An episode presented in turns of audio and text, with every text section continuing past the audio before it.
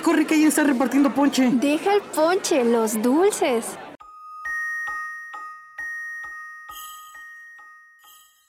Navidad en 10 días por Radio B.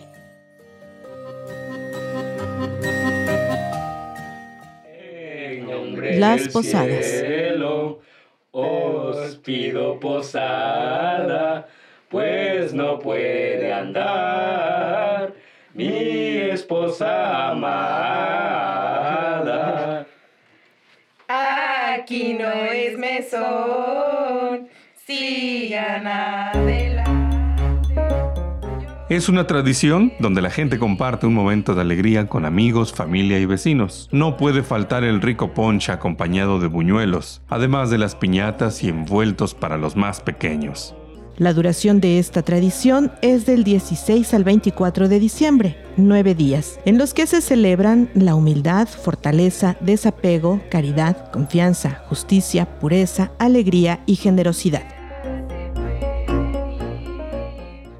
Esta tradición decembrina va acompañada de cantos populares y rezos. Los invitados a la posada cantan para ser recibidos y los anfitriones dan posada a todos. Recibiéndolos con buñuelos, tamales, ponche, café, dulces, cacahuates, caña de azúcar, música, además de las velas y luces de bengala.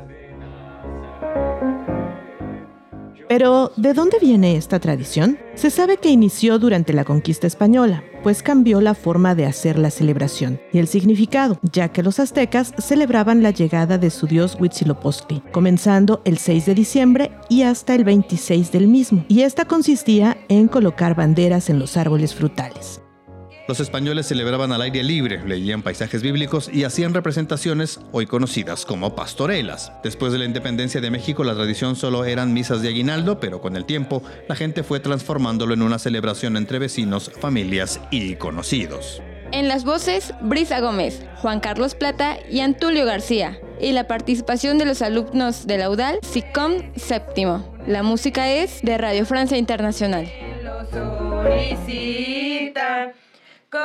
¿Cómo es que de noche?